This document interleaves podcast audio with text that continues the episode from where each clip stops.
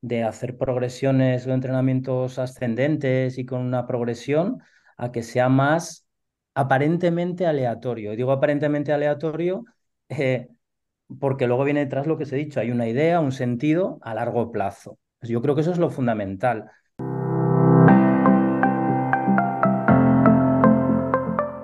Hola compañeros, compañeras. Me satisface daros la bienvenida al podcast Camino al Entrenamiento. Soy Marta Martínez, aunque en este espacio puedes conocerme bajo el nombre de Coach Martínez. Sport Coach es el promotor de este ilusionante proyecto, que va a contar con grandes entrenadores y profesionales vinculados al mundo del baloncesto.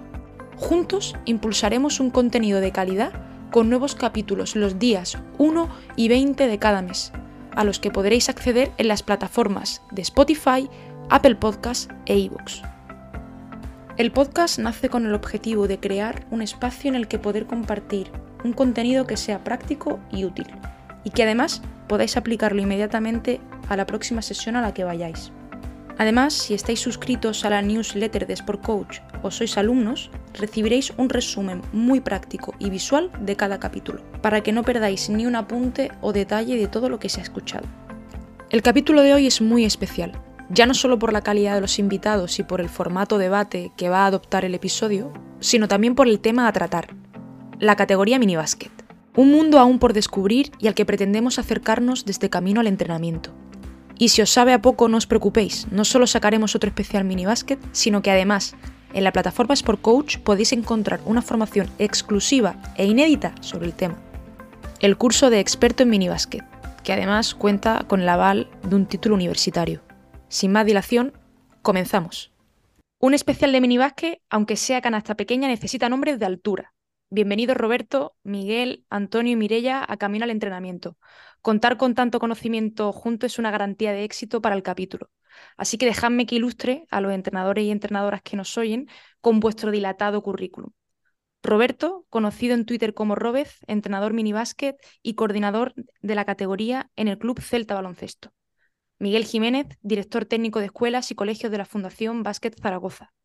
Antonio Cánovas, entrenador en el Club Deportivo San Felipe de Neri y profesor de la Escuela Andaluza de Entrenadores de Baloncesto. Y por último, Mireia Capdevila, entrenadora y responsable de las selecciones catalanas de formación, además de profesora desde el nivel cero hasta el curso superior de entrenador. Es un placer contar con vosotros para el podcast. Una vez hechas las presentaciones, empezamos con el debate. Se van a plantear dos conceptos que a priori pueden parecer contrapuestos con el objetivo de que vuestras fundamentadas opiniones puedan hacer reflexionar a los entrenadores y a las entrenadoras. Primera idea. Enfrentamos entrenamiento analítico, gestual, basado en la repetición, versus entrenamiento cognitivo, por descubrimiento guiado y basado en la toma de decisiones. ¿Qué me contáis? ¿Predomina uno sobre el otro? ¿Se puede combinar dentro de la estrategia metodológica? Todo vuestro. Pues eh, si queréis empiezo yo que, soy bastante beligerante en los debates con, este tema, pero como estamos en un escenario más formal y un poco más académico quizás, eh, voy a explicar lo que yo creo de esto de una manera, de una manera más moderada y seria de lo que suelo afrontarlo cuando estamos eh, en otros espacios. A ver, yo creo que hay una falsa dicotomía hay un falso debate sobre esta cuestión. Es como a quién quieres más, a papá o a mamá, ¿no? Eh, ambos son necesarios en tu desarrollo como persona, no, no puedes elegir a uno. Entonces, si vamos al final de la cadena formativa, donde el juego, donde el juego prevalece la toma de decisiones, eh, decía Guardiola, ¿no? Que a tomar decisiones se aprende jugando. Entonces, ahí tienes toda la variabilidad de estímulos cognitivos posibles jugando. Entonces, una vez que tomas esa decisión, eh, tienes que ejecutar una serie de gestos asociados que te llevan al éxito. ¿no? Tomas la decisión, los ejecutas, te llevan al éxito. Pero, eh, y esto lo he hablado muchas veces con, Antonio, no vas a utilizar ningún gesto que no hayas aprendido y dominado antes. Ahí está la cuestión. Entonces ahí entra el trabajo analítico, que tiene que ser previo a la toma de decisiones. Entonces, eh, para hacer tuyo el gesto, necesitas eh, ejecutarlo con la precisión, necesaria y necesitas aprenderlo en un entorno favorable, que aquí está un poco el, kit de la cuestión de la parte analítica.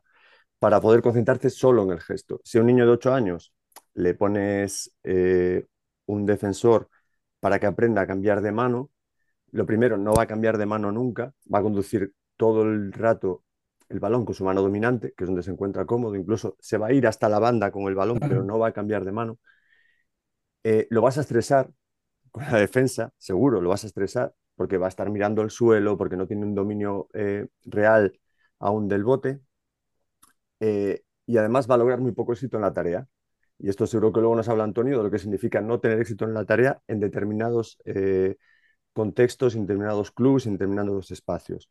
Entonces llegará a desmotivarse que es lo contrario a lo que quiere un tenor de minibásquet. Entonces, y esto lo explico siempre, eh, los papers de la teoría cognitivista siempre son estudios de deportistas de entre 16 y 19 años con un mínimo de 6 años de práctica deportiva. Ahí sí funciona esto. ¿Qué pasa?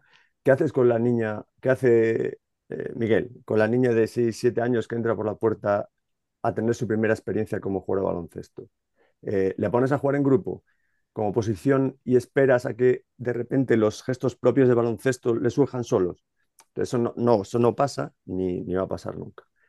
Y, termino. Al final, volviendo a lo del principio, yo creo que son eh, los, dos modelos son parte del mismo proceso y metodológicamente tiene que haber una secuenciación. Entonces, eh, pasas del trabajo analítico con una transferencia inmediata a contextos reales de juego, que a veces parece que es que ponemos conos y estamos 20 minutos eh, uno contra el cono y no es así, eh, que sería la técnica individual, al trabajo en variabilidad con diferentes grados de oposición para la toma de decisiones, o sea, la táctica individual. Y como secuencias y vertebres todo esto, yo creo que es el secreto ya de cada entrenador, ¿no? Del éxito. Tomado éxito, más como que los niños y niñas eh, repitan, crezcan y sobre todo que sean felices en la mejora, no tanto como que te va a ayudar a ganar. Ganar es una mezcla de trabajo, talento, suerte, etcétera, etcétera. Entonces, terminé ya con esto. Quiero decir, eh, lo que te dije al principio, yo creo que es un falso debate. No hay un debate de analítico eh, versus cognitivo. No, no, no se puede separar eso. Pues si queréis, continúo yo. Voy a añadir un factor más, ¿vale? Un, componente más, porque muchas veces em, eh, se habla de lo analítico como algo aburrido y lo cognitivo, el juego, como algo más divertido. Eh, y yo creo que ahí los entrenadores tenemos que hacer todo lo posible para que lo analítico, bueno, primero, em, coincido un poco, bueno, coincido con, con Roberto en el tema de que eh, esto es una esta dicotomía de una cosa u otra no tiene que existir, o considero que no tiene que existir. Eh, las dos herramientas son buenas para el entrenamiento y lo que tenemos que hacer eh, los entrenadores, sobre todo yo creo, en el campo analítico, es hacerlo, entre comillas, divertido, ¿vale? Quizás es más difícil. Al igual que, por ejemplo, eh, nos encontramos los entrenadores, encontrar juegos de tiro. Juegos de tiro son más complicados. Tienes juegos de bote y juegos de pase, pero juegos de tiro quizás es un poco más complicado. Pues también tendríamos los entrenadores en minibásquet este problema en el campo analítico, frente al cognitivo, al descubrimiento guiado, toma de decisiones, que parece que es como más agradecido. Quizá que yo creo que aquí los entrenadores tenemos que cargar más las tintas, primero en, en, hacer un trabajo analítico, eh, dependiendo también de la edad, porque no podemos poner a un niño que acaba de empezar eh, a hacer gestos eh, técnicos porque sí, ¿vale? Podemos combinar lo que es cognitivo, el descubrimiento guiado a través del juego, pero también podemos hacer analítico eh, y hacer este trabajo analítico, hacerlo mucho, mucho más divertido o hacerlo un poco más apetecible a los niños. No es solo repetir, esto yo creo que tiene que quedar muy claro. Hacer trabajo analítico, la repetición no tiene por qué ser solo aburrido. por ejemplo, pongo un componente de que si tenemos que hacer una tarea eh, muy analítica, con una carga muy analítica repetitiva de un gesto técnico, a lo mejor le puedes poner un componente de incertidumbre en el que con posterioridad de ese trabajo analítico eh, tienes algo más, tienes un 2x2, un 1x1, eh, algo que va a ocurrir después. Pues bueno, eso ahí los entrenadores tenemos que jugar con, con ambas herramientas, las analíticas y lo que son ya tareas cognitivas o ese trabajo o esa metodología que quizás es más agradecida es más de redes sociales, eh, aparece sobre todo en, estas categorías de formación. Yo creo que eh, este componente también lo tenemos que meter. y para finalizar, y a modo de conclusión, al, inicio Roberto lo ha dicho, yo creo que esta, esta dicotomía, esta diferenciación no son departamentos estancos. Tenemos que compartirlos y tenemos que mostrarlos a los jugadores en, en un entrenamiento. Bueno, pues eh, sigo yo si queréis. Eh, yo soy Antonio. Eh, bueno, me ha citado Robert hablando de contextos, ¿no? Y, precisamente voy a empezar por ahí, ¿no? es que no voy a hacer la trampa del depende, pero es que es cierto que hay que contextualizar siempre, ¿no? estoy de acuerdo con, los dos, ¿no? es que es, es, una falsa dicotomía realmente. Además, cuando, cuando te pones a, a estudiar un poco, ¿no? Sobre sobre todo, el, digamos que el entrenamiento global entendido hoy en día, o, los métodos, es que no son métodos exactamente, los modelos que se suelen utilizar son el aprendizaje diferencial, ¿no? Que le llama, y, el basado en restricciones, ¿no? Constraints, ¿no? Y estos, estos dos modelos realmente eh, en lo que se basan es en la repetición también, ¿no? Ellos hablan siempre del repetir sin repetir, ¿no? Lo que pasa es que cuando encontramos eh, la evidencia científica que dice que estos modelos son mejores y tal, eh, como dice Robert, muchas veces los estudios están muy limitados, pero sobre todo ya no es la edad y, la experiencia que tienen los sujetos que participan en esos, ¿no? en esos estudios, es que son radicales, son totalmente radicales. Eh, entonces, no se estudian, digamos, lo que sucede en el 99% de los casos de un entrenamiento, ¿no? Donde se combinan ambos métodos, ¿no? Que, son, que como decía Miguel, no son, contra, no, son, no son contrarios, ni mucho menos. Es que eh, beben unos de otros, ¿no? Entonces, eh, en el momento que, que solamente estudias un método tradicional, puro, analítico, donde no hay nada de juego real, donde no hay ni unos contra unos, que es todo contra cero, y, sobre todo donde se segmenta el, gesto, ¿no? Para llegar al fundamento final y tal, con el método puramente global, digamos, ¿no? De, juego real o juegos modificados, pues normalmente eh, lo que se estudia es, digamos, la duración de, esa mejora. Y, efectivamente, la duración de la mejora es un poco mejor o a veces mucho mejor en el método global. Eso es lo que se estudia, pero como digo, son estudios muy cercados porque no se hace eso en un entrenamiento, ¿no? Ni los más defensores del método tradicional analítico, no se hace eso en un entrenamiento. Entonces, eh, estoy de acuerdo en el que, como decía, eh, como decía eh, tema, en el tema de, contextualizar, yo tengo que diferenciar entre pues un jugador cadete, junior, ¿no? Y, y, los jugadores no solamente que tienen su primera experiencia con el baloncesto, sino que probablemente sus familias también la tienen, ¿no? Entonces, ese, ese, esos jugadores eh, son, y pasa con jugadores y con jugadoras, no, no van a volver si los padres, si se lo pasan mal el primer día, no van a volver si los padres no tienen una experiencia deportiva mínima. Entonces, mi primer objetivo es que se lo pasen bien. Y, hay una frase de Robert también que me gusta mucho, que es el niño, la niña es, feliz en la mejora. Yo siempre hablo del equilibrio entre la diversión y el esfuerzo. Si un niño no se divierte, no va a volver. Si un niño eh, no mejora, si no es eh, consciente de, su, mejora y con, ello que mejore su autoestima, tampoco va a volver. Hacen falta las dos cosas, ¿no? Entonces, hay que, los entrenadores tienen que ser exigentes, ¿no? Para hacer eh, lo que necesitan los niños para mejorar, ya sea analítico o ya sea más global, de, una forma siempre divertida, ¿no? Siempre divertida, pero que les sirva para la mejora. Yo a veces, sin ir más lejos, ayer mismo en redes sociales, ¿no? Me encontré con un ejercicio y cuando pregunté cuál era el objetivo, me dijeron que se divirtieran. Vale, es un gran objetivo, pero para mí es pobre. Necesitas las dos cosas. Que mejores y que mejores en fundamentos eh, individuales, técnico-tácticos, no, ya no voy a hablar ni de técnica ni de táctica, y que se lo pasen bien, por supuesto, pero que mejoren. Me toca a mí. Eh, Bueno, difícil, ¿no? Eh, ¿no? No voy a aportar contradebate porque creo que al final los cuatro tenemos una opinión eh, muy parecida o prácticamente igual de, todo lo que hemos hablado hasta ahora. Me he ido apuntando cositas que habéis dicho y un poco voy a recogerlo todo. empiezo por, creo que lo habéis comentado ya, ¿no? El hecho de que la corriente actualmente es pensar, ¿no? Que lo analítico es aburrido y que lo cognitivo es lo óptimo, ¿no? Y estoy 100% de acuerdo que al final, em, para mí la dificultad es encontrar como entrenadora, como entrenador, el porcentaje adecuado para combinar esta fórmula perfecta entre lo que tiene que ser analítico y lo que tiene que ser eh, global o, cognitivo, ¿no? Y que al final tenemos que adaptar eh, el aprendizaje al contexto de equipo que entrenamos y a los mini contextos de, de jugadores que tenemos dentro. Y esto es, es, mucho más complejo e implica tanto analítico como, como global. Por lo tanto, en este primer mini debate estoy de acuerdo que no es una cosa sin la otra y no es la otra sin la primera.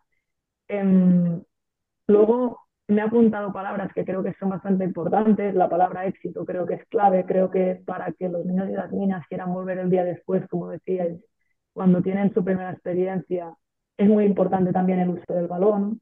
Eh, entonces, mm, para mí el, el, éxito, ¿no? el que les salgan las cosas, el poder tocar el balón, el tener el balón mucho en las manos, muchas veces eh, pasa por eh, una parte más analítica, eh, que no implique tanto juego real, aunque el juego real, pues ya sabemos todos que puede implicar muchas más cosas que, que llevarlo al, al 5x5, ¿eh? me refiero al hecho de, de, meter oposición real.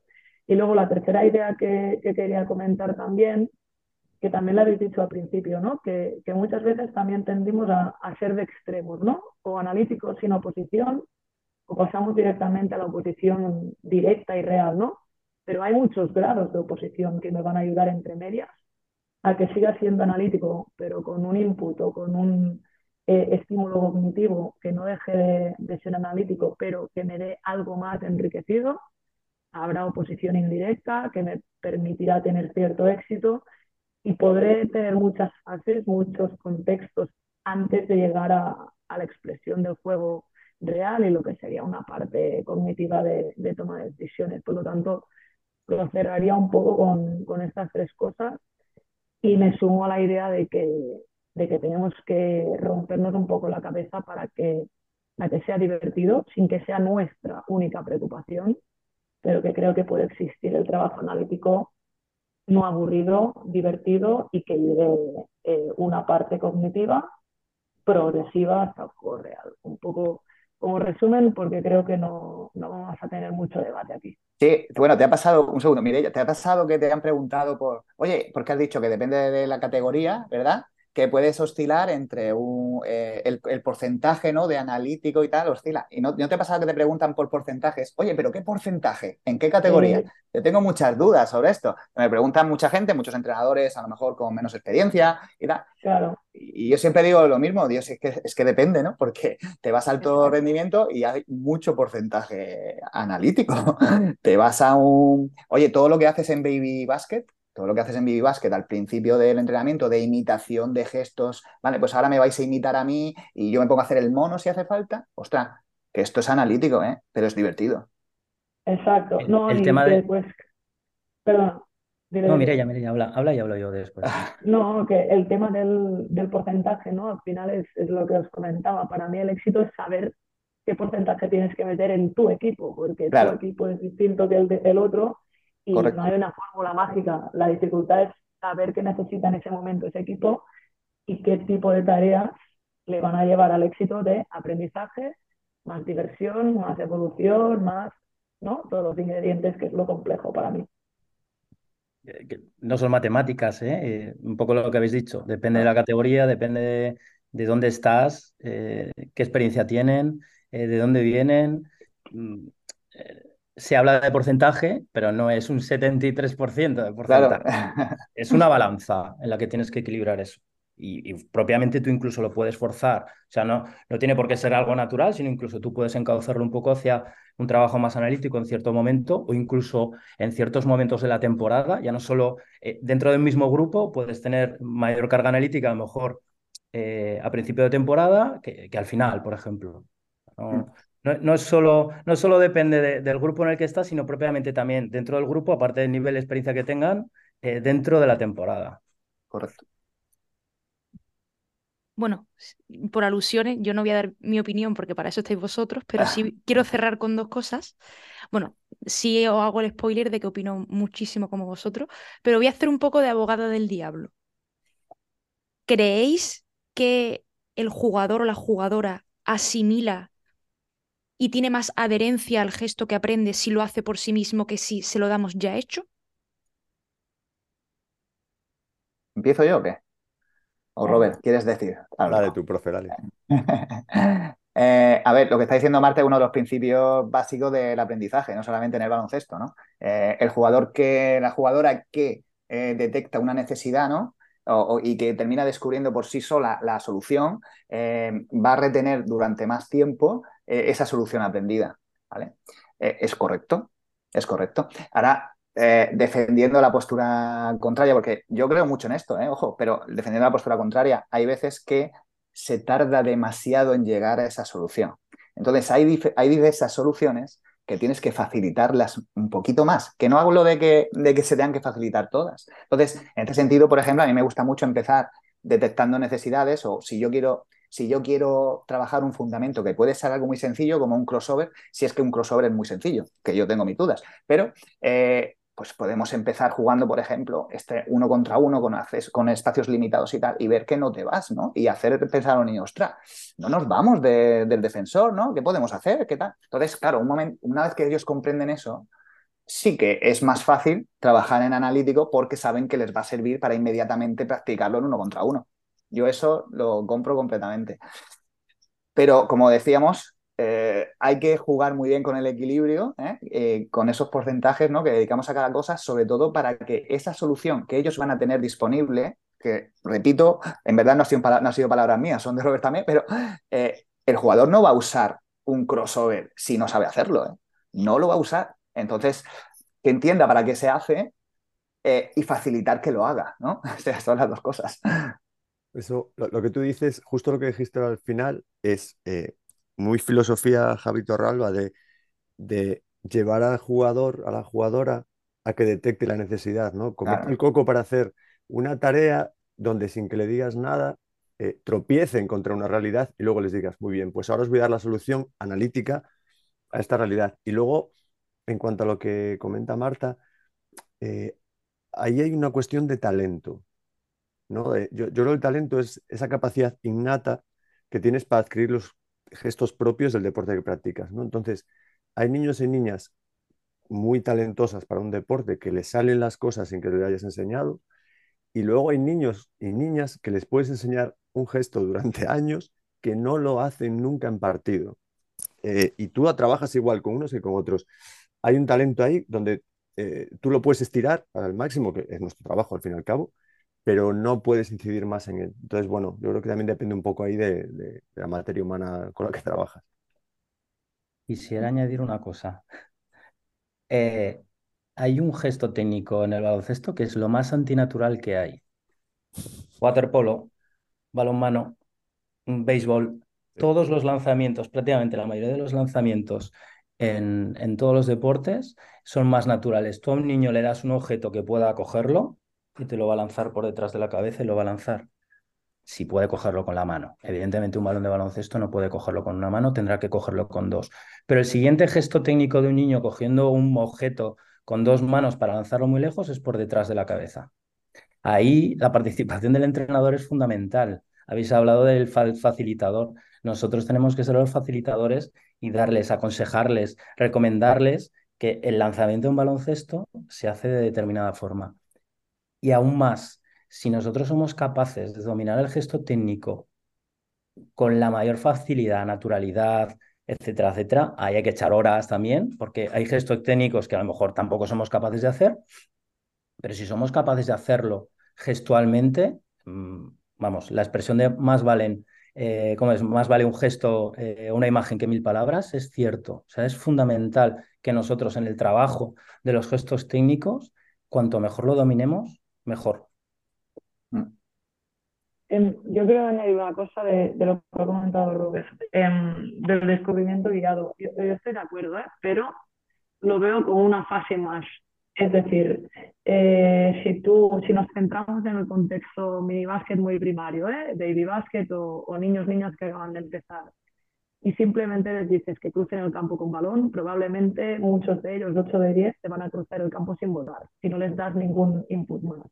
Entonces yo esto lo llevo a que el gesto sin contexto para mí no tiene sentido. Entonces eh, sí que creo que el descubrimiento guiado para contextualizar o para saber que tienes una necesidad y después eh, trabajamos analítico, estoy 100% de acuerdo, pero creo que para las etapas más primarias o, más iniciales como me gusta mucho la palabra facilitador, necesitan ese facilitador, facilitadora que antes de llevarles a, vale, vamos a pensar cómo resolver esta situación, les plantea algunos escenarios mínimos de, de situación, ¿no? Porque al final nos debemos a unas normas y no hay una norma que diga que tirarse a con dos manos, tal y como se enseña en la mecánica, pero si hay una norma que dice que no podemos dar más de dos pases, hay pasos, o hay una norma que nos dice, ¿no? Que, son los dobles. Por lo tanto, sí que creo que antes de llegar a un descubrimiento guiado 100%, tenemos que tener una fase previa mínima que no tiene por qué ser toda analítica, pero que ayude al, niño o a la niña que acaba de empezar a contextualizar una situación que se van a encontrar. Yo creo que por resumir un poco todo lo que habéis dicho, mmm, tal vez esa fase del descubrimiento guiado sea el refuerzo que el jugador o la jugadora necesita cuando ya ha adquirido el gesto.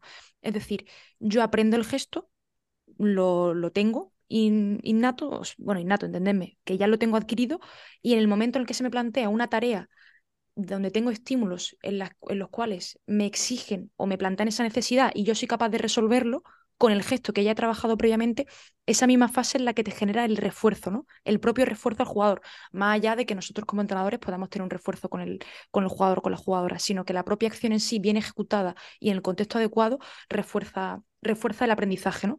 No sé, lo dejo ahí. Y mm, empezamos ya con el siguiente bloque, enlazándolo un poco, porque sigue un poco la, temática, la temática que ya hemos visto. Em, tareas abiertas versus tareas cerradas. Entendamos que las primeras son aquellas que tienen un cierto margen de flexibilidad y que pueden variar según la toma de decisiones que tome el jugador o la jugadora. Y que la segunda, las tareas cerradas, aluden a aquellos ejercicios que están acotados y no dan pie a una libre toma de decisión por parte del jugador o de la jugadora, a grosso modo. Ahí lo dejo. A ver quién se lanza. Vale, venga, me, lanzo yo, si os parece. Em, poco al hilo del anterior, ¿vale? Em, también es un poco un equilibrio. Evidentemente, eh, es más fácil encontrar contextos en tareas abiertas, eh, va relacionado con lo cognitivo, con el descubrimiento guiado, etcétera, etcétera, las tareas abiertas. Em, pero siendo más o ciñéndonos más a, lo que quería pretenderos, eh, pretender deciros, el, es la necesidad, es decir, el para qué. Y un poco va en el hilo de lo anterior también, porque al final no, deja de estar todo relacionado. Eh, ¿Para qué queremos? Es decir, al final las tareas las tenemos que presentar con un objetivo. Eh, no solo con el eh, fundamento técnico que queremos trabajar, sino cómo lo queremos trabajar en el momento en el que estamos y para qué lo queremos trabajar. Me había apuntado aquí la necesidad de presentar un contexto para la toma de decisiones. Evidentemente, eso es una tarea abierta. Pero a lo mejor necesitamos también tareas cerradas en un proceso de aprendizaje de un jugador para un mismo fundamento en el que necesitamos un mayor número de repeticiones em, para que se pueda adquirir eh, ese, ese, gesto, ese gesto técnico. Eh, pues ahí ya tenemos que hacer más hincapié en la ejecución, la mecánica, etcétera, etcétera.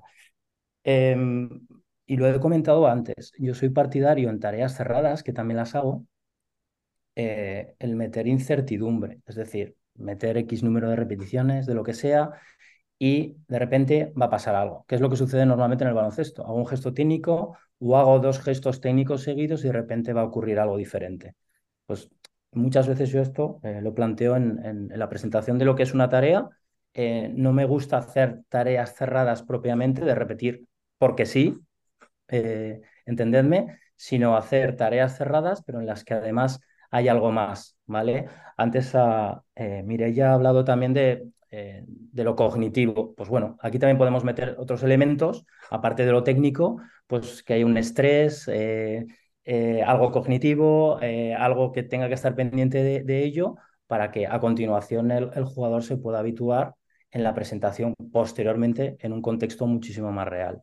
Así que, a modo de conclusión, también, al igual que el anterior tema, tanto tareas abiertas como tareas cerradas. Sí que es cierto que yo creo que las tareas cerradas van, más ligadas a lo que es la técnica individual pura y dura de uno por cero, ¿vale? Y evidentemente las tareas abiertas van más ligadas a la toma de decisiones, a un contexto muchísimo más real y algo más colectivo.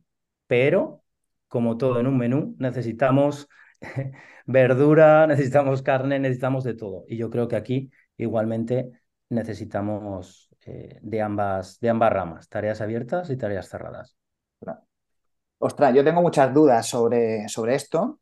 Eh, estoy totalmente de acuerdo, pero te comento, ya verás la duda cuál es. ¿eh? Em, yo hace ya tiempo que, que diseño Ostras, yo no te sabría decir si mi tarea empezó siendo cerrada o abierta. Quiero decir, eh, planteo la tarea en continuidad, ¿no? Entonces, muchas veces es cierto que, parto de una tarea más abierta, que puede ser una situación también de descubrimiento que hablamos antes, y la voy, digamos, minimizando, ¿no? Eh, quitando, digamos, variables para reducir la incertidumbre. Esto lo hago cuando veo que la tarea o no ha salido bien o que me hacen falta algunos fundamentos que no están claros o, simplemente por dinámica de la tarea para que salga bien lo que yo quiero. ¿no?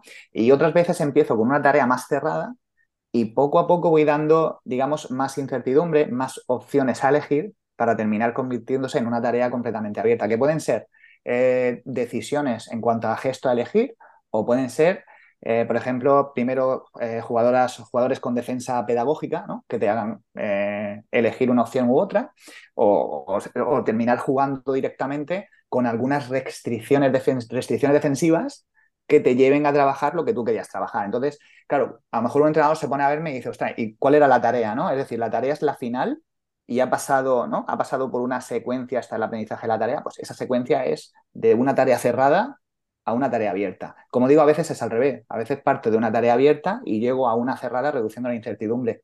Porque como, como hablábamos, hacía eh, ya también el tema del, del, equilibrio, ¿no? El porcentaje entre técnica individual o, tal, ¿no? Pues aquí yo lo veo más o menos igual, ¿no? Eh, dependiendo del grupo que tengas, dependiendo del fundamento que trabajes, quizás tengas que optar por unas cosas o por otras, ¿no? Eh, por definición, una tarea cerrada tienes que definir objetivo, contenido tal. Entonces, yo creo que hago realmente eh, pocas tareas cerradas y cuando las hago, las hago como un primer paso en una progresión hacia una tarea abierta. Como digo, me cuesta mucho trabajo incluso escribirlo, ¿no? Porque digo, venga, tarea 3 contra 3, es mentira, empieza en 1 contra 0. mi tarea 3 contra 3 empieza en 1 contra 0, ¿no? Y la, y la voy modificando hasta llegar al 3 contra 3. Y muchas veces al revés, ¿no? Pero la mayoría de veces, como digo, diseño tarea 3 contra 3 o tarea 3 contra 2, fijando tal, no sé qué, lo que yo, lo que yo quiera plantearme, pero empiezo en 1 contra 0 y voy dando opciones, dando opciones, dando opciones y metiendo un poco más o menos más incertidumbre hasta llegar a esa tarea y no he parado el, ejercicio, no he parado, no he parado el entrenamiento, ha sido en continuidad. Recojo el testigo de Antonio, venga. Em, yo me he apuntado cuando tú hablabas, ¿no? La palabra variabilidad, es decir, tanto en el primer tema que hablábamos como en este, el, secreto, ¿no? Eh, estará en la variabilidad que le demos, no en, la repetición, sino en, encontrar distintos tipos de tareas, sea abierta o cerrada, analítica o global, ¿no? Por lo tanto, me remito al equilibrio, a la variabilidad. Luego, para mí también es importante el cuándo y en qué espacios, ¿no? Porque a veces eh, tenemos situaciones de poco tiempo de entrenamiento y a lo mejor tareas más cerradas se pueden hacer antes o después del entrenamiento, ¿no? Ganándole tiempo al tiempo, que, es suelo decir, ¿no? Que en esos momentos que no tengo cancha o tengo una jugadora o un jugador lesionado, pues ahí me permite meter una tarea más cerrada que no dependa tanto de mí estar cerca, ¿no? Y luego como entrenadores tenemos un rango y un margen y unas posibilidades tan bestias en nuestras manos a la hora de diseñar tareas, que como has dicho, una misma estructura eh, puede ser una tarea abierta, una progresión, una tarea cerrada, es decir, que al final sí que soy de la opinión de que tenemos que utilizar en la medida que sea posible estructuras similares para facilitar las explicaciones y los momentos de poder trabajar en los entrenamientos, pero creo que también tenemos que ser creativos y con estructuras similares variar el tipo de tarea para que pueda ser abierta o cerrada y que me den cada momento lo que yo necesito hacer en el contexto del equipo de los jugadores, ¿no? Por lo tanto, en resumen, para no alargar más, porque al final creo que estamos todos en, el mismo barco en este sentido, eh, un poco me remetería en el cuándo y el cómo hacer cada tipo de tarea, eh, en esta variabilidad que va a ser la que nos dé el éxito de conseguir el aprendizaje y el animarnos a ser creativos y rompernos un poco la mente para, para poder conseguir eso que buscamos y no tirar de lo fácil que puede ser el copiar, ¿no? hacer algo que he visto a otro que sale bien, que a lo mejor en mi contexto no me va a salir bien, ¿no? Entonces me voy un poco por ahí para, para abrir otro, otro debate. Mm.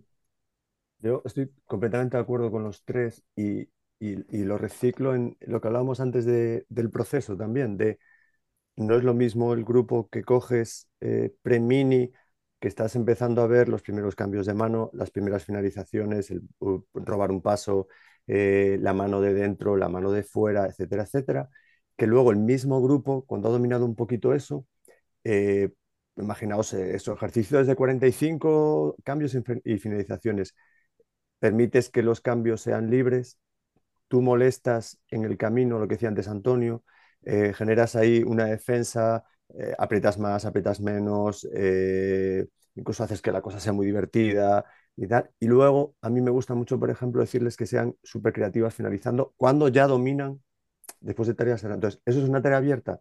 Pues igual sí. Entonces, al final tiene una secuencia, como volvemos a lo de antes.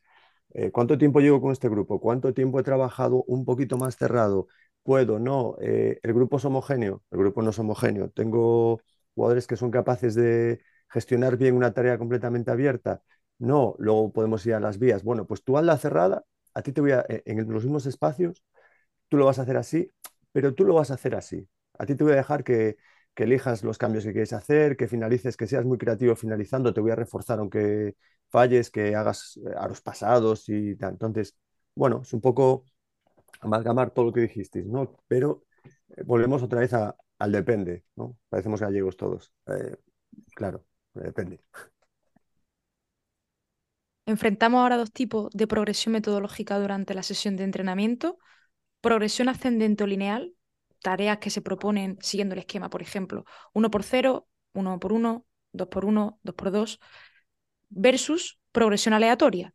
La secuencia de ejercicios no tiene una lógica concreta, es decir, los ejercicios se pueden suceder sin tener en cuenta lo que se ha trabajado anteriormente. Ejemplo de una situación de 3 contra 3 para luego pasar a un ejercicio de técnica individual de 1 por 0. ¿Qué os parece esto? ¿Cómo trabajáis vosotros? Hmm. Contadme. Hombre, eh, yo, eh, yo aquí soy, tengo una opinión bastante clara. yo soy de entrenamiento ascendente en este sentido. Eh, también veo difícil que algo sea completamente aleatorio. Entonces, a mí me parece una pérdida de tiempo eh, que algo sea completamente aleatorio. Quiero decir, acabas de poner un ejemplo, por ejemplo, de pasar de 3 contra 3 a 1 contra 0. Ostras, es que puedes, puedes aplicar cosas, ¿sabes? Es que si tú te planteas, o, una diferenciación muy sencilla, ¿no? Que es bloque de ataque y bloque de defensa, por ejemplo, ¿no? Entonces, ostras, es que no vas a poder aplicar lo que has trabajado en ataque, en el, en el bloque defensivo y, y, viceversa. ¿no?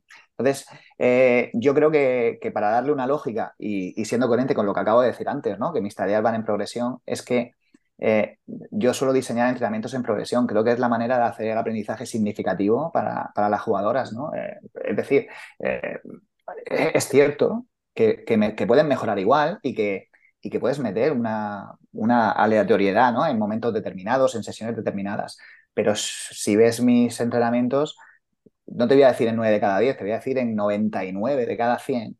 Tienen una progresión ascendente y una progresión lógica, porque yo busco una serie de objetivos y también una serie de contenidos. Muchas veces en baloncesto yo eh, eh, le di más importancia a los contenidos que a los objetivos. Quiero decir, los objetivos pues a, los objetivos puedes llegar de diferentes maneras, ¿no? Pero yo que soy entrenador de club y siempre a largo plazo, siempre pensaba a largo plazo, ¿no? Y creo que a largo plazo siempre tiene que haber unos contenidos mínimos, en esto no está de acuerdo todo el mundo, ¿no?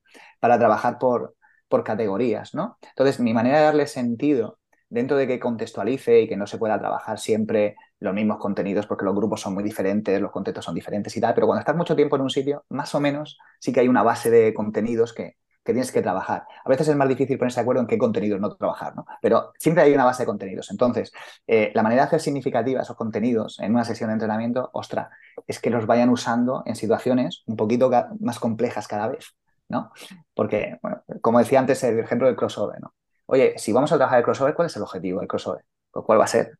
Que lo hagan en situación real, ¿no? Que lo hagan en situación real, leyendo la situación, yéndose a la defensa y tal. Entonces, yo empiezo poco a poco, empiezo en progresión y terminan ajustándolo, incluso en un hipotético bloque defensivo, a usar el crossover con un determinado tipo de defensa, con un determinado tipo de ayuda, una ayuda lateral o lo que sea. Oye, esto es, eh, esta es mi visión. Creo que, que aleatorizar completamente el entrenamiento, creo que no sería demasiado positivo, creo. Yo, si, si, me permitís, voy a contar una anécdota porque ah. es, una pregunta eh, eh, por razones así eh, vitales que no vienen al caso. Yo hace 13, 14 años acabé en Vila de Cans, en el Colegio de San Agustín, entrenando con Tony Carrillo en una pista, su equipo Premini. Y hizo el entrenamiento y cuando terminó me dijo, ¿tienes algo que preguntarme? Y, y le pregunté, no entiendo la progresión de tu entrenamiento. ¿Y por qué? Porque él, ahora no me acuerdo exactamente cómo era, pero un poco lo que tocabas decir, de repente empezaba en, en 3x2, por ejemplo, un ejercicio continuo de 3x2 superioridades, eh, hacía volumen de tiro, eh, luego hacía uno por uno y terminaba en uno contra cero, por ejemplo, ¿no? Y yo digo, este tío está loco. Entonces él me decía, tú cuando juegas un partido, ¿cuál es la primera acción que se produce en el partido? Pues quizás sea un 4 para 4 o quizás sea un 1 por 0. Y, Entonces, y me hizo pensar, dije yo, venga, te lo voy a comprar. Ahora ya no se lo compro tanto, estoy un poco más en, tu tal. Y luego hay otra, otra progresión, porque hablamos de la progresión del entrenamiento y la semanal. Empiezas la semana, eh, yo lo he visto mucho, el martes, técnica individual, el jueves, ta, ta, ta, y el viernes juego, o mezclas, tal. Eh, en esto, sobre todo tú y yo, ahora aquí tete a que tú eres eh, volviendo a la primera pregunta de Marta, eh, eh, en este sentido tú eres mucho más analítico y yo soy más cognitivo, me vas a entender ahora. a ti te gusta mucho más llevar tu entrenamiento completamente preparado, listo para lo que va a ocurrir. Yo soy un poco más de transpirar, soy un poco más, no improviso, pero sí es cierto que, que fluyo con lo que ocurra. Entonces yo puedo empezar un entrenamiento martes pasado, ayer, en 3x3 y, lo tengo secuenciado y empecé en 3x3. Y como la cosa fluye, funciona, eh, se está trabajando súper bien, se está, voy variando ese 3x3 y acabas haciendo una hora en 3x3 y no pasa nada, con un montón de eh, variables dentro del 3x3. Claro, claro, Y, no, y de repente es, bueno, no es lo que tenía previsto, pero ha sido un entrenamiento súper nutritivo. ¿no? Entonces, no tiene una progresión establecida, ¿no? pero tú estás allí y fluyes con tus jugadores, ¿no? Con, sí, sí. esto lo iba a hacer 11 minutos, pero mira, tío, seguid, y ahora vamos a variar esto, y ahora vamos a empezar, pero sigue siendo 3x3, y es un martes, bueno, ¿y por qué no? Y me parece importantísimo. Yo, también fluyo, ¿eh? Lo que pasa es que Yo, yo flexibilizo a partir de lo que programo, ¿sabes? Si no programo, no flexibilizo, porque no existe, ¿no? pero sí que fluyo mucho y cambio completamente entrenamientos, claro. Está, está muy bien, está, genial, ¿no? Yo no tengo una opinión tan clara sobre si tiene que ser una cosa o la otra, como ha dicho Antonio. A mí no me da miedo que sea aleatorio, si tiene un sentido, y si no es aleatorio porque saco de la bolsa el número de ejercicio que toca y ya está el que salga, sino si es aleatorio porque no he querido darle realmente un sentido ascendente de primero uno por cero, después uno por uno, después dos por cero, es decir, no me da miedo el que, no siga una estructura clásica de lo que debería ser una progresión ascendente eh, tanto de sesión como semanal, pero sí que defiendo que sea con un porqué.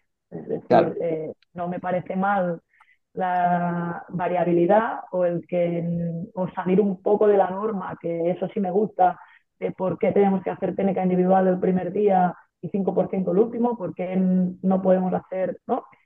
Cuando es mini básquet, ¿eh? no estamos hablando de cargas, no estamos hablando de, de otras cosas, ¿eh? no estamos hablando de partidos intersemanales ni, ni movidas de estas. Y creo que es, es un poco eh, perder un poco al medio miedo o, romper un poco ¿no? esos esquemas clásicos también que, que, nos han dado. Y no me parece mal tampoco progresar ascendentemente, ¿eh? pero no desde la imposición de que tiene que ser de una manera u otra, sino buscándolo el porqué. Mm, no sé si me explico. Y, sí que romper un modelo, el modelo de, ¿no? de la progresión sí o sí siempre, tanto semanal como tal, me parece más importante eh, encontrar los ingredientes adecuados para el contexto y, sacarle partido y que sean nutritivos los enteros, mucho más allá del orden de, mis tareas. No sé si me explico. Entonces, si tuviera que ponerle una prioridad a los tres temas que hemos hablado, priorizaría primero en los otros dos a, tener un entreno perfecto a nivel de, progresión. Bueno, mi turno. Eh, me he ido apuntando cosas para decir y ya las vais diciendo. Me imagino que a vosotros también cuando se ha tocado los últimos también os ha ocurrido. Eh, lo primero, que entendemos por, progresión, es decir, ¿es solo el 1 por 0, 1 por 1, 2 contra 1, 2 contra 2? Yo creo que no. Tenemos que entender como progresión eso. Es decir, no tenemos solo que limitarnos a eso como progresión. Eh, hay otras variables dentro de una sesión que podemos modificarlas, la intensidad, la, carga, la dificultad, eh, etcétera, etcétera. Eso también es una progresión. Y yo creo que es fundamental Em, la idea del entrenador, el sentido y la filosofía que tiene eh, a la hora de entender el juego, la que sea, ¿vale? Pero llevarla a cabo dentro de una, dentro de una sesión, dentro de una sesión, una programación de una semana, de un mes, etcétera, etcétera. ¿Por qué?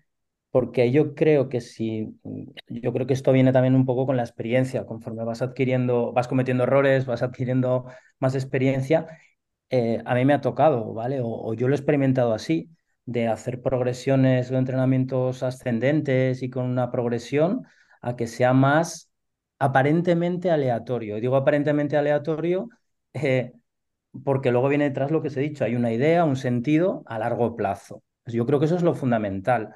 Eh, y tan bueno es una, una, metodología como la otra, hacer una progresión de entrenamiento ascendente eh, como una progresión de un entrenamiento totalmente aleatorio, siempre y cuando el aleatorio no sea el tuntún, como decía Robert, de un 3x2, un 1x1, con conceptos totalmente diferentes. Puede haber una progresión eh, en 1x0, pasar ahora al 3x2 y estar trabajando conceptos que tú quieres trabajar, incluso dentro de una, de una progresión.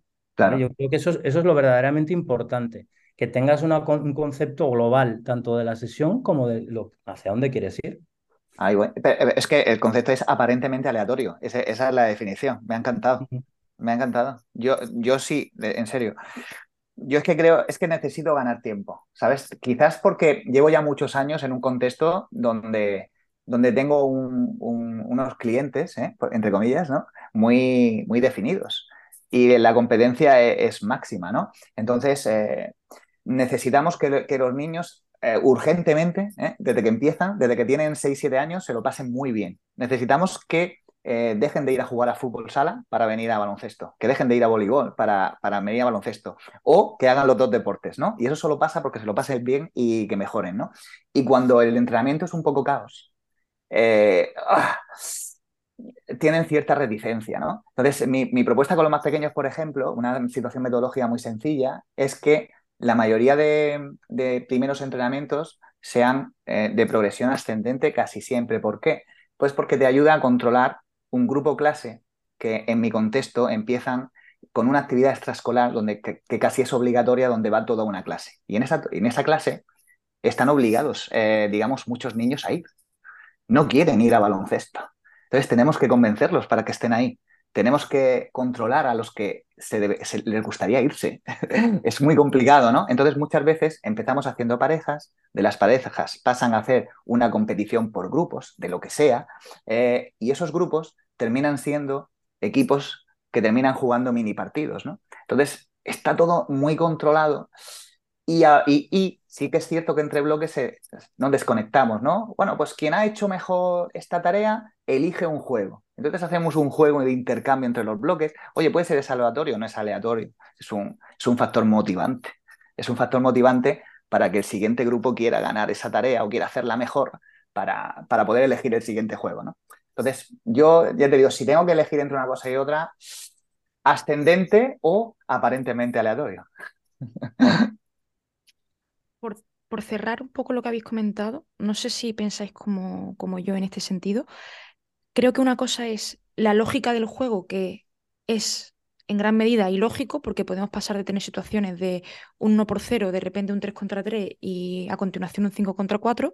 Y otra cosa es cuál es la mejor metodología de enseñanza y de aprendizaje, porque tal vez esta propuesta de tareas tan aleatoria pueda ser fiel a la lógica que puede presentar un partido, la lógica del juego, si bien tal vez no sea la mejor manera de que el jugador o la jugadora atienda a un proceso de aprendizaje adecuado ¿no? para la adquisición de, todo esto que estamos hablando eh, anteriormente de, la adquisición del gesto. No sé si, y ya por cerrar, si, si vosotros lo veis también así o... Lo has explicado perfecto, lo has explicado perfecto, perfecto. Si todo lo hiciéramos por la lógica del juego, solo jugaremos. Oye, van a aprender, ojo, que pueden aprender así, ¿no? Metes alguna restricción quizás, pero pueden aprender. Ahora, ¿cuánto van a tardar?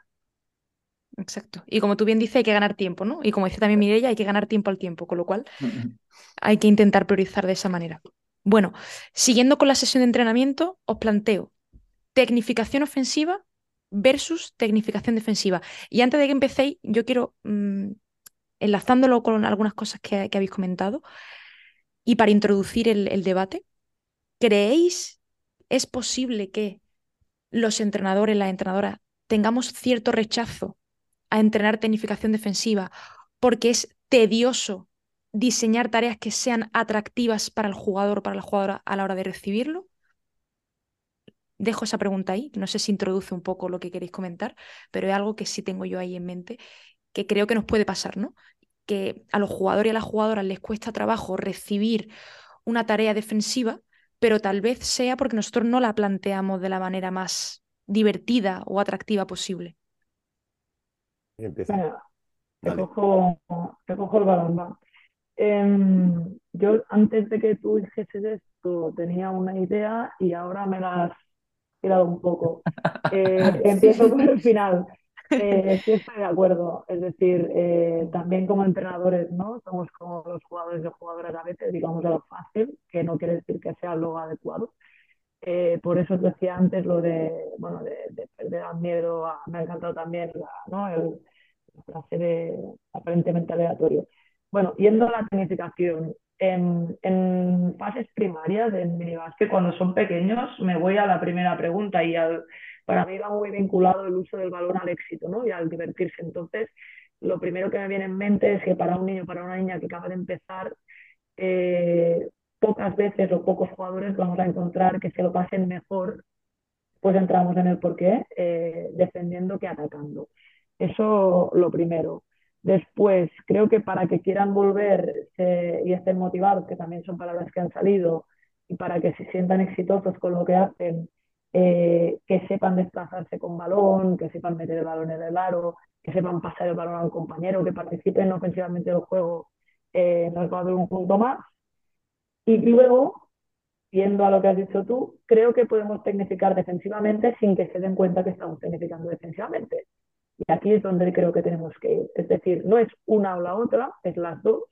Como hemos dicho todo el rato, es equilibrio, es variabilidad, es rompernos la cabeza como entrenadores de buscar dónde, en qué espacios y cómo meter cada una de las cosas.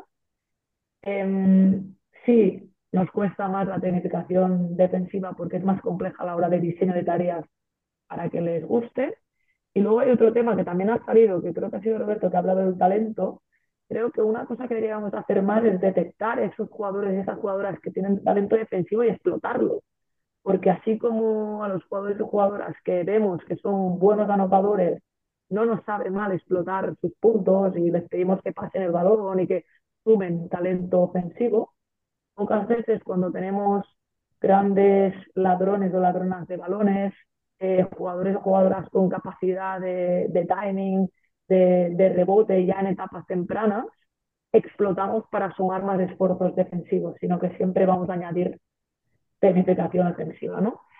Entonces sí que en parte creo, para hacer área, para dejaros, que si no me voy a alargar, es importante tener mucho volumen ofensivo para el éxito, para el balón, para que se divierten, pero sí que creo que es nuestra obligación y lo pongo como parte de responsabilidad eh, tecnificar también defensivamente y, volver a rompernos la cabeza para cómo y cuándo tenemos que hacerlo.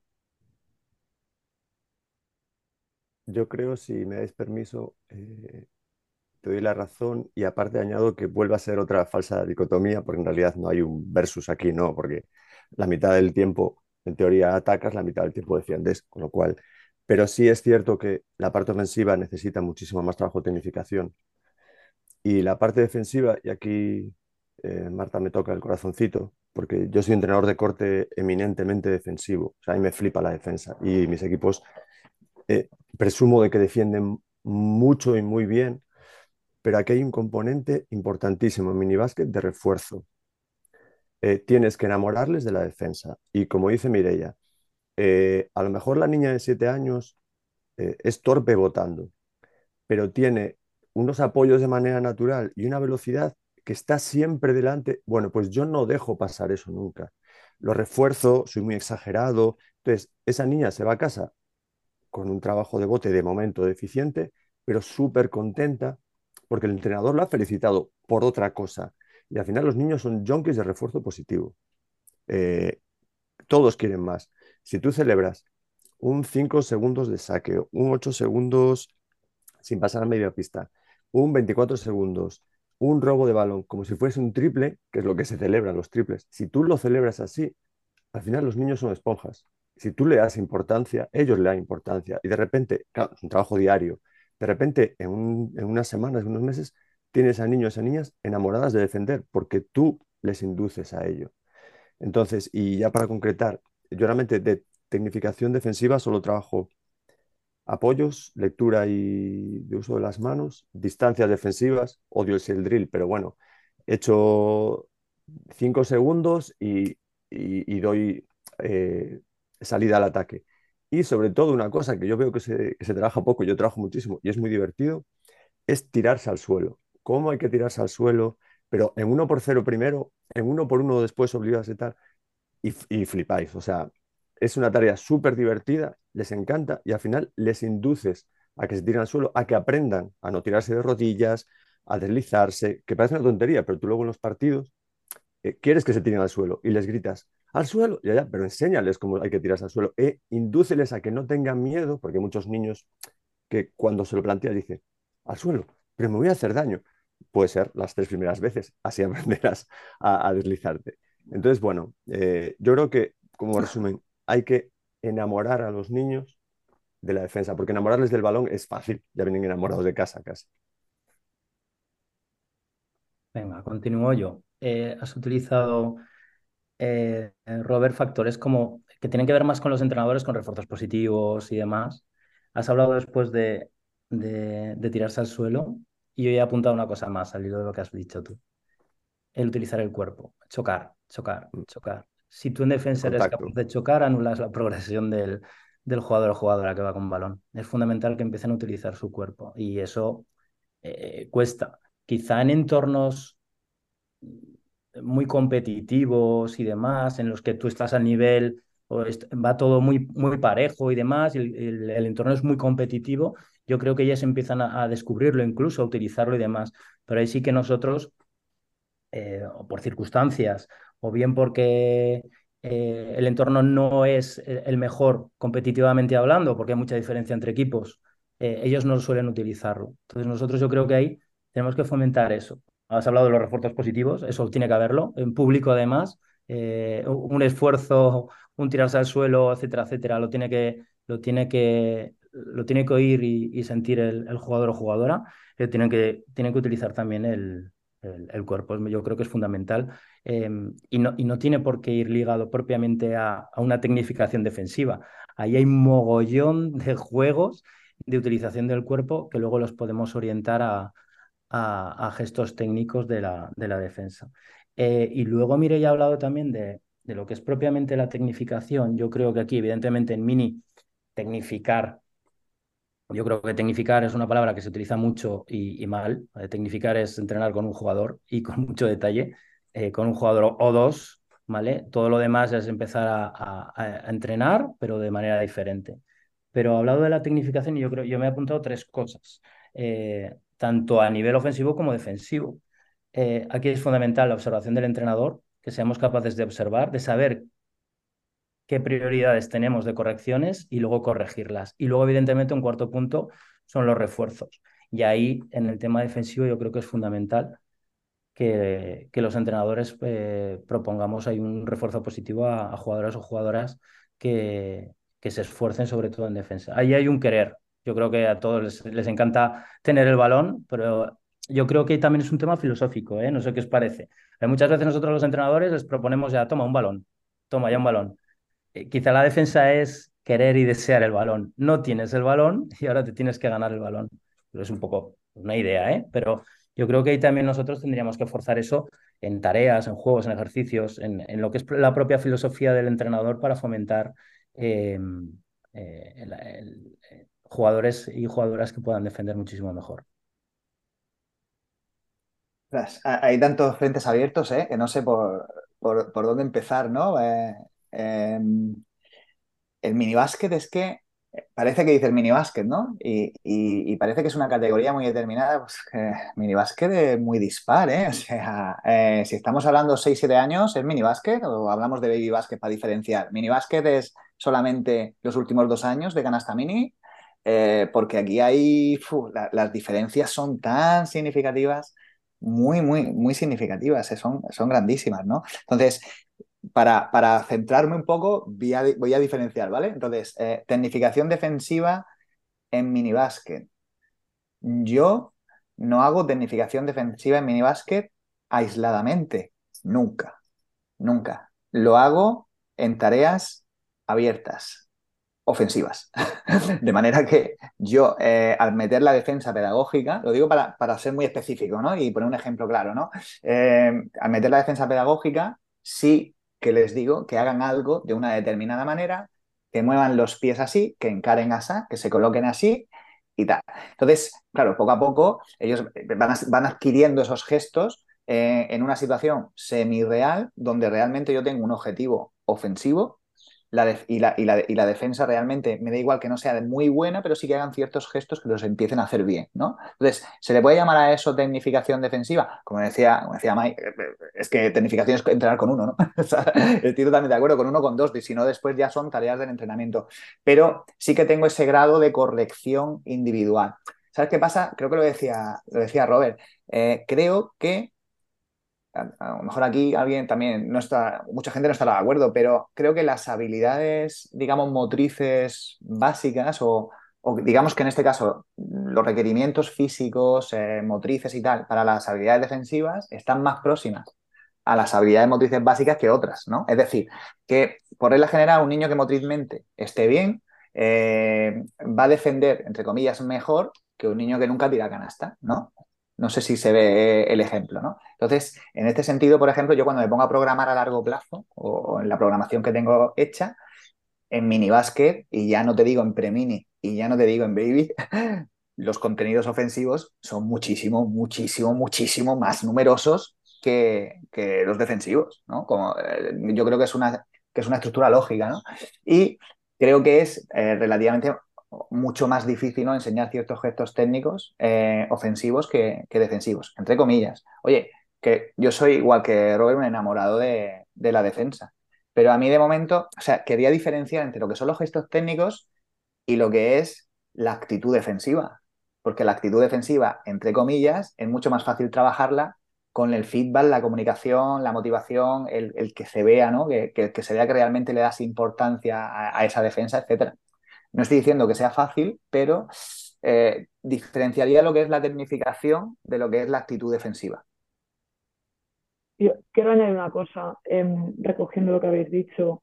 Em, a nivel de gesto técnico, el uso del cuerpo, eh, el timing de, robo en picar un balón, el hecho de estar delante del jugador, lo, que es el gesto motriz y técnico específicamente de situaciones defensivas se puede entrenar con balón y muchas veces es eh, no real, pero a lo mejor más divertido o, más agradable para el jugador o la jugadora. Me refiero, si lo que quiero es mejorar, para no hablar de la palabra tecnificar, eh, los contactos, que creo que tenemos que entrenarlos en minibásquet, porque los contactos son parte de nuestro juego, podemos aprender a usar el cuerpo y a contactar los dos o las dos con balón. Eh, quiero decir que lanzo ideas de, que, de, salir un poco también de, cómo entrenamos el gesto técnico defensivo. Bueno, hay muchas maneras, ¿no? Si hablamos solo del gesto técnico, y sí que estoy muy de acuerdo en lo que habéis dicho, en la comunicación, en la filosofía, eh, ahí es donde podemos inculcar el deseo y la actitud de querer defender Y, esa frase que me apunto de Miguel, ¿no? De, vamos a, a, que se gane el balón, ¿no? Vas a defender porque tienes que ganar el balón. Y como a veces es mucho más fácil que les guste atacar que defender, a mí me gusta explicarles que la defensa es una herramienta para volver a tener el balón y que por lo tanto, ¿no? Como mejor y más bien defendamos o, seamos agresivos o diles como quieras, ¿no? Antes vamos a, tener ese balón. Entonces, sí que creo que aquí volvemos a, las capacidades que tenemos como entrenadores de comunicar, de convencer, de estructurar, de variar y de crear espacios. Simplemente era esto. Y, después yo creo que tenemos que ser inteligentes como entrenadores. Si siempre todos estamos de acuerdo en que el jugador en ataque mejora cuanta más oposición tenga. Correcto. Cuanto más eh, y mejor defienda en, los, en las 3, 4, 5 horas de entrenamientos que tienes a la semana, sin llegar a la competición, más van a mejorar tus jugadores con el balón. Pues es, es un win-win de libro, vamos. Sí. Mira, Javier Zaragoza tiene un artículo en Clinic, de, yo qué sé, de los 90 quizás, eh, donde habla, el artículo se llama Oponerse para progresar. Y es precisamente una, una, una, oda ¿no? a la defensa individual, a todo el campo, eh, no estoy hablando ya de partidos, sino en entrenamientos desde mini y tal, para mejorar ofensivamente. Es una mejora defensiva y una mejora ofensiva consecuente con ese grado de posición. Claro que sí. Eh, totalmente de acuerdo. Y, quería añadir perdonadme, eh, el tema de los premios y castigos, ¿no? Que mucha gente dice, no, yo no castigo, yo no, yo no premio. Sí, claro que sí. En cada tarea que haces, das premios y castigos, ¿no? Una, tarea, por ejemplo, que todo el mundo, casi todo el mundo llega a hacer, ¿no? Que es un 3 contra 3 continuo, aunque tiene muchas variables.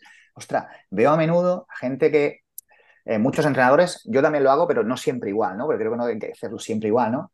3 eh, contra 3 continuo y si metes sigues atacando. Y se supone que es para que la defensa espabile, ¿no? Y que, y que, y que defienda mejor, ¿no? Y que robe balón. Ostras, yo no permito hacer eso nunca. Yo después de meter canasta, tú tienes que defender. Y si robas balón, entonces a lo mejor te permito volver a atacar. Pero tú después de meter canasta defiendes y entonces robas balón y te permito volver a atacar, ¿no? Y entonces así estás dando el premio a una buena defensa, a robar balón y entonces, claro, te ganas el balón y entonces vuelves a atacar. Pero siempre lo hago para que haya esa, esa transferencia a eh, poner en valor la defensa y después que, hay una transferencia positiva, ¿no? Entre que después de atacar tienes que defender siempre, no que después de atacar ah, vuelves a atacar, no, esto no así. Y mira, como hay entrenadores escuchando, te, tu 3 contra 3 continuo eh, con, el castigo, te, voy a, te, lo voy a reforzar. Eh, los equipos son de 4, entonces un jugador está descansando y al que le metan canasta se va fuera. Entonces se ponen a defender como si, porque nadie quiere estar fuera. Entonces, mi atacante no va a meter canasta, meterá el tuyo, el mío por encima de mi cadáver. Entonces ya eh, consigues un nivel de agresividad defensiva eh, y faltas y y ahí ya tú mides donde quieres. Y, te, metes a valorar cualitativamente, ¿no? Es que tú no has hecho la ayuda aposta para que no metiera el tuyo. ya se reprochan, ya, oye, ya, ya. Como os anticipé al inicio del capítulo, esta entrega va a tener una segunda parte, el próximo día 1 de diciembre, donde los invitados seguirán debatiendo sobre temas y aportando otros puntos de vista igual interesante o más, si es que eso es posible. Así que os animo a que repaséis todos los conceptos que han ido enumerando. Lo podéis hacer de la mano de la infografía resumen, que podréis conseguirla si estáis suscritos a la newsletter de Sport Coach. Espero que os haya gustado este nuevo estilo de episodio y sobre todo que os haya hecho pensar, reflexionar y sacar nuevas conclusiones. Gracias por vuestro tiempo, compañeros, compañeras. Nos vemos en la próxima. Que tengáis un buen entrenamiento.